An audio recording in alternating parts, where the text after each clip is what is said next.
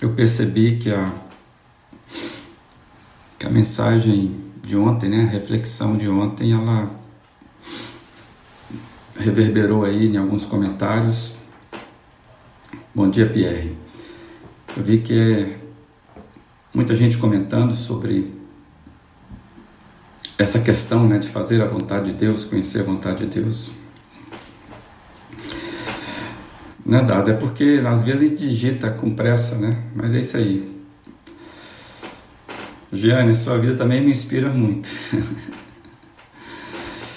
então eu vi que é, essa questão da vontade de Deus, ela, ela de fato, ela é desafiadora para nós. É, e essa tensão, ela, ela faz sentido, porque todos nós vivemos isso. E eu queria Inclusive hoje, que é sexta-feira, chamado Sexta-feira Santa, o Ronei até comentou aí, né? É que, lembrando que a sexta-feira, hoje, muita. É um calendário importante para boa parte da cristandade é, e, e a gente. Eu acho que vale a pena a gente refletir um pouco sobre isso. Mas eu eu estou pretendendo falar sobre essa data amanhã, na devocional de amanhã. Quero fazer uma rápida reflexão. E, e domingo a gente também pretende, é, na igreja, fazer uma reflexão com relação à Páscoa.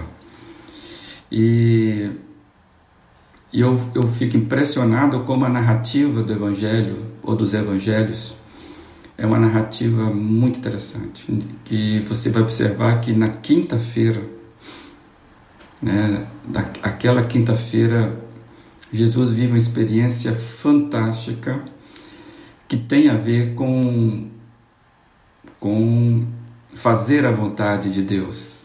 Né? É naquela quinta-feira que antecede essa a sexta né, da, da, da paixão, Jesus, ele diz claramente, ele faz aquela oração no Getsemane, Pai, que seja feita a tua vontade. Então é interessante como que a atenção da vontade de Deus foi vivida por Jesus naquele dia, naquele momento. Então, sexta-feira é sexta-feira santa, a gente vai refletir, se Deus permitir, amanhã um pouco mais sobre, sobre essas coisas, essa data relacionada em volta da Páscoa. Cristo é a nossa Páscoa. Bom dia, Moisés. Então, amanhã a gente deve conversar sobre isso. Hoje eu quero conversar sobre um outro tema que também eu acho que é relevante para os dias atuais.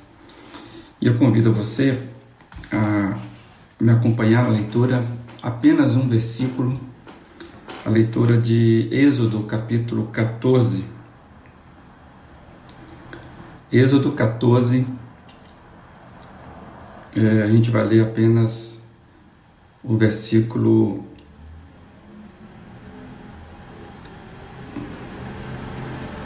Eu vou ler o 13 e o 14, estou relendo aqui, eu ia ler apenas um, vou ler dois, me perdoe.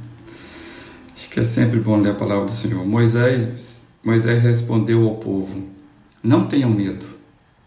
Fiquem firmes e vejam o livramento que o Senhor lhes trará hoje, porque vocês nunca mais verão os egípcios que vocês veem. O Senhor lutará por vocês.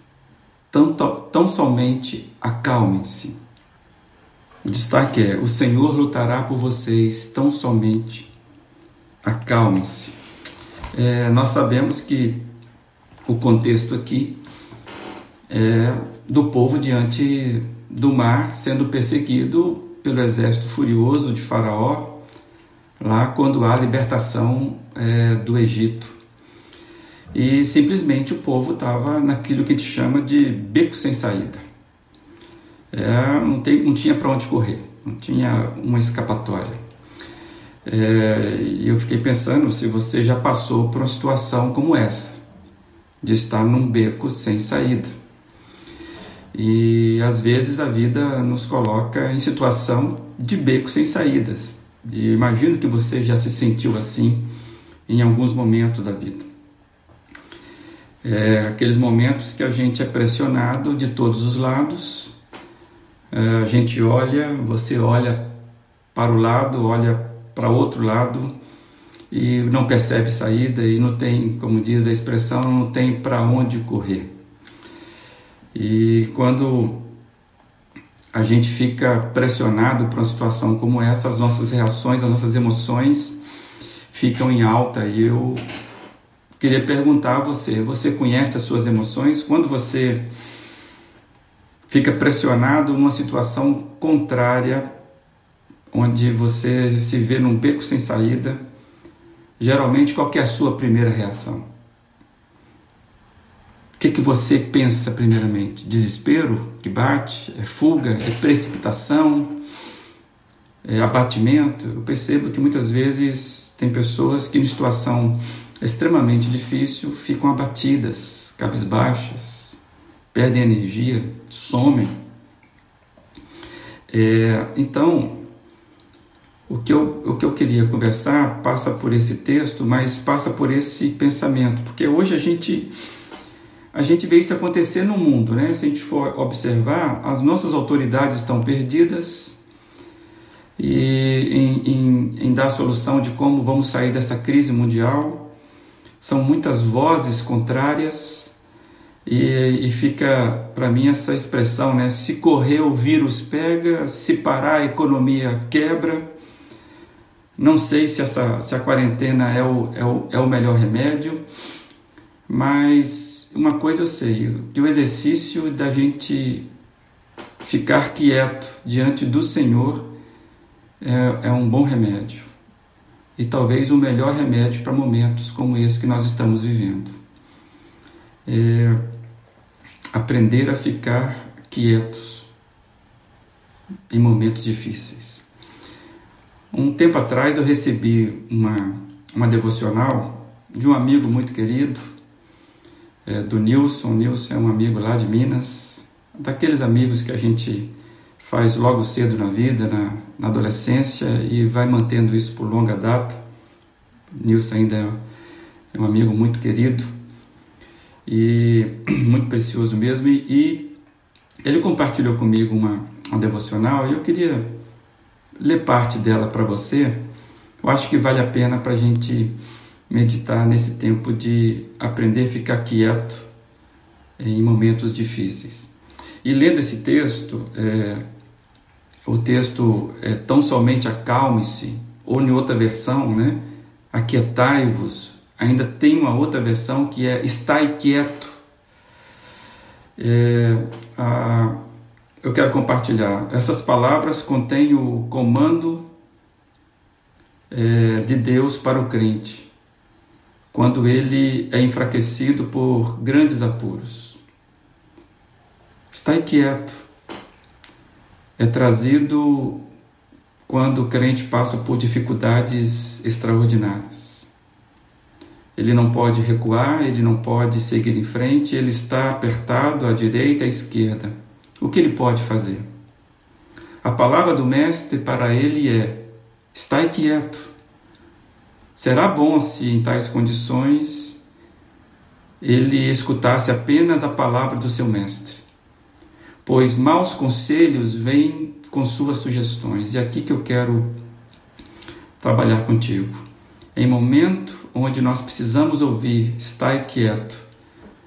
Momento de pressão, muitas vozes se levantam e ele começa a enumerar, é, é, colocar algumas vozes, é, é, enumerar algumas vozes.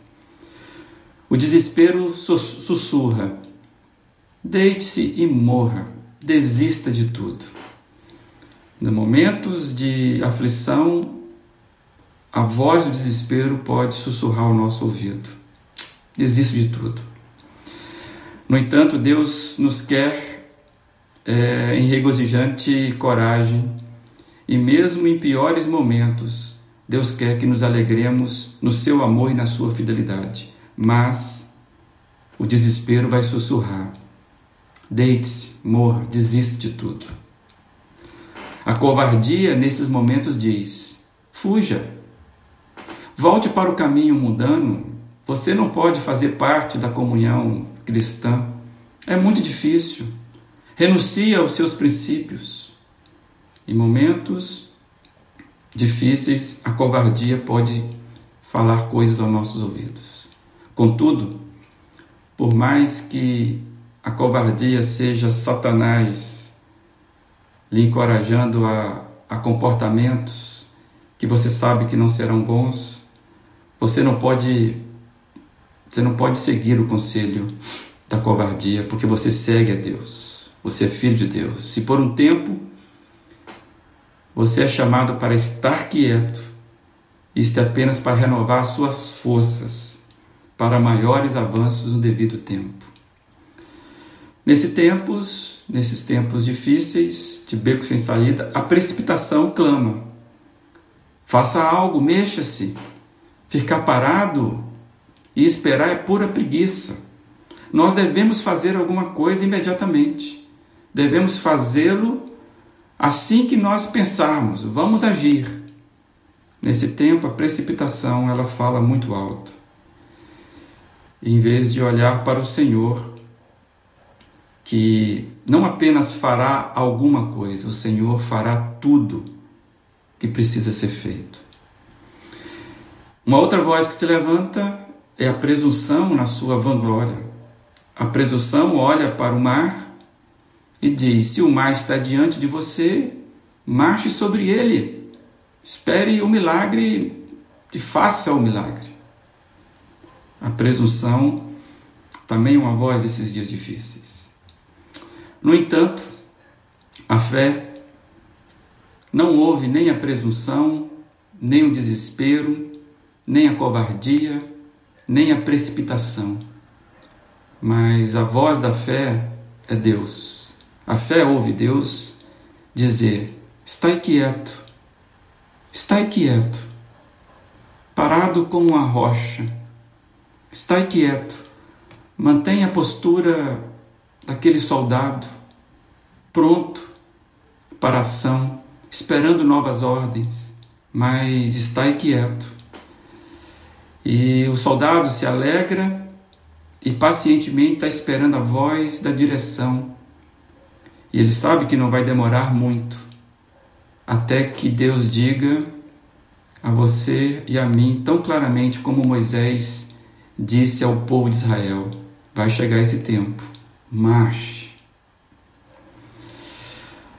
Amados, nós precisamos aprender o exercício de nos aquietarmos em tempos difíceis, nos posicionarmos corretamente para identificarmos o perigo das vozes que se levantam dentro da gente. Vozes da presunção, voz do desespero, voz da covardia, a voz da precipitação, como nós somos precipitados em tempos de crise, porque nós queremos resolver. Tem momentos na vida em que a melhor ação é nos aquietarmos diante de Deus, ficarmos quietos. Isso vai colocar as nossas emoções em ordem e a gente vai poder ter condições de melhor enfrentar uma situação. Por quê? porque assim a gente vai conseguir ouvir de fato qual é o comando do nosso Mestre. Permita eu compartilhar com vocês uma letra muito simples de uma canção que nasceu no momento em que eu vivi uma pressão muito grande na minha vida. Quando Deus me deu a graça de sair e de eu experimentar um momento de paz e descanso, então quando eu saí do outro lado, naqueles momentos difíceis, Deus me deu a grata satisfação de escrever é, uma canção. Claro, eu não vou arriscar cantar essa canção aqui, senão eu vou trazer para vocês momentos terríveis e eu não quero trazer isso. Mas eu quero ler a, a letra, ela é muito simples, mas que representou muito e pode ser que ela comunique algo para você. O nome da, da canção é Momento Maior. E lá diz assim: existem momentos em que a gente pensa que o mundo inteiro vai explodir. existem horas e o relógio aponta o momento exato da implosão, quando tudo explode dentro da gente, né? Existem momentos em que os amigos já não podem estar e já não se pode mais cantar. Existe, porém, um momento maior, um momento de paz onde a dor não é capaz de permanecer. E este momento de alegria e luz vem da presença do amigo maior, que se pode confiar e se pode contar, Jesus. Jesus. Finalizo com um trecho da palavra de Deus bem apropriado, apropriado para esse para esse para esse momento. 2 Coríntios 4, 8 e 9 diz assim: De todos os lados somos pressionados, mas não desanimados. Ficamos perplexos, mas não desesperados. Somos perseguidos, mas não abandonados. Abatidos, mas não destruídos. Esse é o texto que talvez nos coloque na posição correta em momentos de extrema dificuldade. Fique quieto. Não mova. Não se mova. Espere o momento correto. Exercite a fé de ouvir Deus nesses momentos.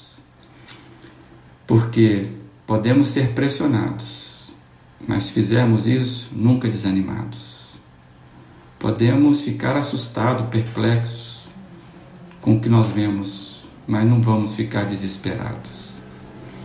A gente pode até ser perseguidos, perseguido por várias coisas, mas nós sabemos que nós não estamos abandonados. E a gente pode até ficar abatido, mas nunca destruído. Enfrentar a vida real nos permite termos experiências reais dessa forma, extraordinárias com o Senhor Jesus. Que eu e você possamos, nesses momentos, aprender a ficarmos quietos. A minha oração de quietude foi essa: Pai, que nos tempos de dificuldades eu não seja vencido pelas pressões da vida, que mesmo olhando em volta e não encontre no momento a solução, eu quero aprender a me aquietar e acalmar a minha alma pois o Senhor está agindo. O Senhor sempre age. Que as minhas emoções não deem ouvidos a nenhuma outra voz. Me ensine a me aquietar, Senhor, em nome de Jesus. Essa é a minha oração. Espero que inspire você a fazer a sua aí. E que música? Eu pensei numa música bem solene, porque ela faz sentido para cada momento da nossa vida. E o nome da música é Cada Momento. É do Carlos Sider. Você vai lá, o Carlos Sider tem um trabalho chamado Quando é Deus que Faz. Essa música está nesse CD, sabe, nesse trabalho. Vale a pena você ouvir esse trabalho todo. Quando é Deus que faz. Mas o nome da música é Cada Momento, de Carlos Sider. E lá ele diz assim: Cada momento me guia o Senhor, mesmo momentos que o beco parece que está sem saída. Cada momento dispensa favor. Sua presença me outorga vigor. Cada momento só teu, meu Senhor. Nas minhas lutas me pode amparar, e do maligno também vem me livrar. Cada momento por onde eu andar, Cristo, meu Mestre, me pode guardar. Cada momento, Carlos Cider, como a Giane está escrevendo aí, que você possa passar todos os momentos, cada momento, sabendo que Deus está contigo. Isso pode aquietar o teu coração. Que você viva na sexta-feira chamada Santa, sexta-feira da Paixão. A quietude, eu acho que vale a pena você parar esse dia de hoje, reler os evangelhos e ver como que o amor de Jesus nesses momentos é, doloridos para ele. Foi porque Deus sempre age em favor da gente, moçada. Tá bom, que Deus te ajude aí a encontrar no momento de dor essa paz do Senhor Jesus. Amém? Várias pessoas.